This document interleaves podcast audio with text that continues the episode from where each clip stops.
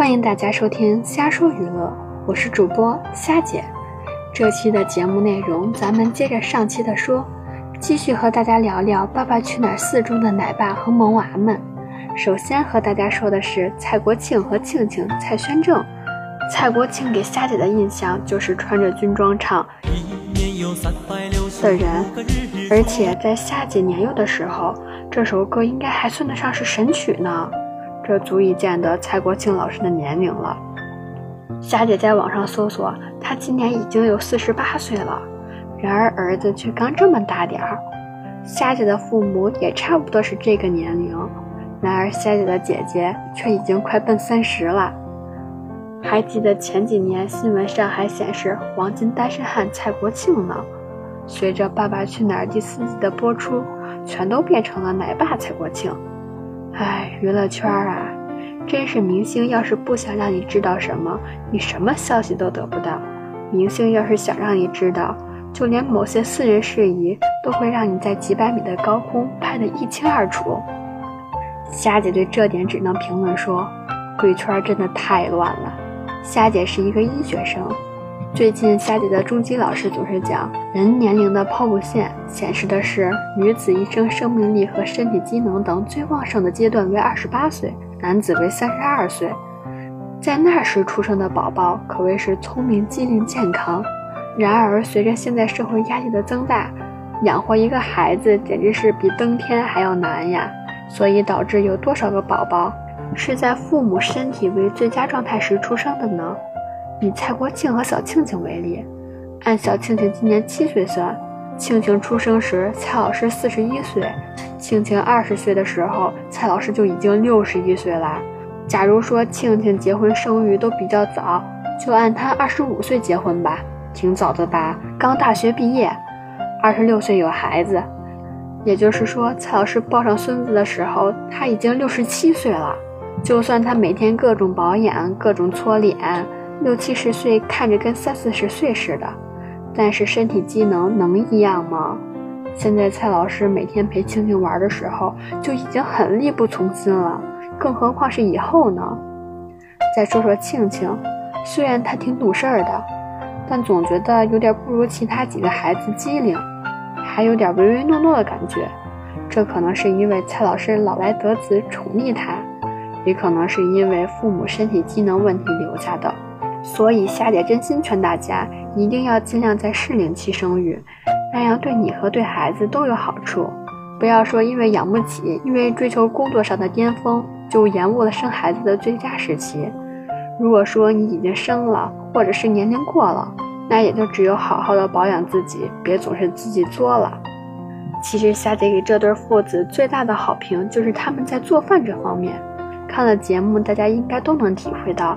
蔡老师做饭做得不错，夏姐认为父母做饭很有水平的家庭的孩子都是很幸福的，因为要是父母做饭做的都不错的话，吃外面东西的机会就会大大减少，减少了吃不干净东西导致身体的风险，健康也就能有保证了。而且呀，父母要是做的都不错，或者是一方做的不错，你一天三顿饭至少有两顿饭都不会落下，吃的还不错，还省钱。虾姐的家就是这样，虾姐的妈妈做饭啊特别棒，所以在虾姐开始睡懒觉之前，一天三顿一顿都没落下过，有时候还能一天吃四顿饭呢，羡慕吧？综合上期和这期的节目内容，专职奶爸就已经说完了，咱们接下来再说说业余奶爸。首先先说说张伦硕和他的女儿考拉，觉得现在张伦硕和考拉的关系。有点像我们小时候看的《家有儿女》，刘星和夏东海的关系，或者说是夏雨、夏雪和刘梅的关系，觉得他们相处的是那么的和睦，即便说他们根本就没有任何的血缘关系。其实这样的例子在娱乐圈也算是很多见的，像什么徐帆、林青霞、张丹峰等等等一系列的人物。夏姐认为，他们对待另一方的孩子能没有芥蒂，视如己出。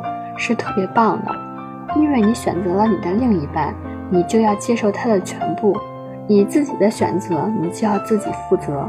就像我们的生活中有很多事情发生了，你无法改变，你就要去面对、去接受。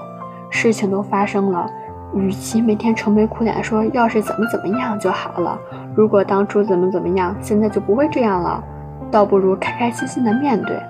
停，回归正题，夏姐认为啊，张伦硕真的是好福气，娶了个媳妇儿就直接得到了三个小情人。虽然说这过程中的艰辛，常人可能想象不出，但是就单凭这个结果还是不赖的。有一期爸爸接受访问，记得张伦硕说。原来考拉在家里几乎都不怎么叫他爸爸，从上了这个节目就几乎不会不叫他爸爸。他对此表示很开心。事情就是如此，让你平白无故的接受一个陌生人，还得喊他爸爸，这有的时候确实有点强人所难。这也并不是不可能的，人心都是肉长的，孩子们的心灵更是简单。只要你对他好，和他玩，陪伴他，他就会接受你。所以啊，夏姐又要唠叨了，听众朋友们，即便是收听的人根本没有多少，但夏姐依然要说，不论你是孩子的亲父母还是继父母，都应该真心的对待自己的孩子。可能你很难将他视如己出，但是单纯的对他好，陪伴他，还是可以做到的吧？你们也得清楚，将来的你们也是需要他们的陪伴啊。同时，孩子们也应该真心的对待你的继父母们。在节目中，觉得考拉的戏份不是特别的多，但夏姐觉得她还是很懂事儿的，挺会照顾人的。夏姐记下了两幕，一幕是选房子的时候，他们抽到了最好的三号房，因为蔡老师和蜻蜓的房子又不是很好，所以在爸爸的鼓励下，他们和蔡老师换了房子。好房子谁不想住呀？能接受不是那么好的，和朋友交换。这么懂事的行为，可能在那个年纪很不容易了。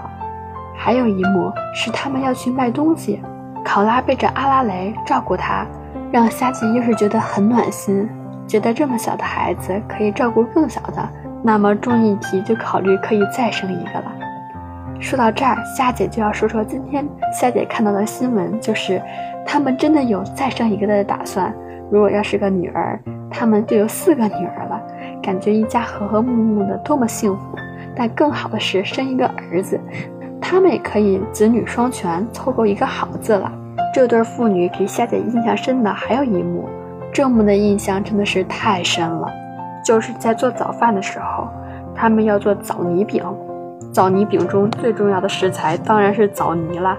枣泥怎么弄呢？没有工具啊，用牙咬呗，牙掉了怎么办？那就当给大家补点钙呗。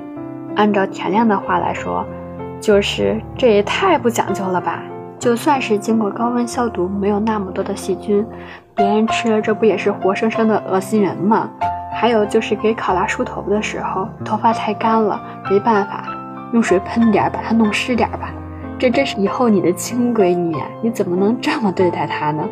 你恶心人不说，这传播的细菌呀也是不得了的。但这点也足以看得出来，张伦硕是真的把考拉当成自己的女儿，他俩的关系也处得真是不错。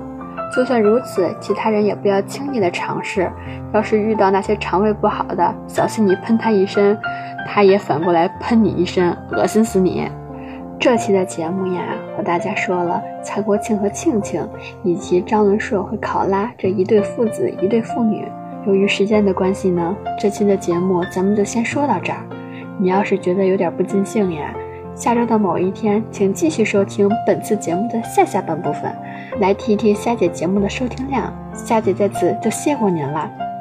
以上的节目均只代表夏姐的个人观点，你要是有什么对节目内容的想法呢，可以和周围人讨论讨论。要是觉得夏姐的咬字不清呀，你也就凑合着听听，也别因为区区一期节目使自己的情绪波动。夏姐也只是想说一下夏姐对孩子教育方面的个人看法呢。总之啊，感谢您的收听，我们下期再会。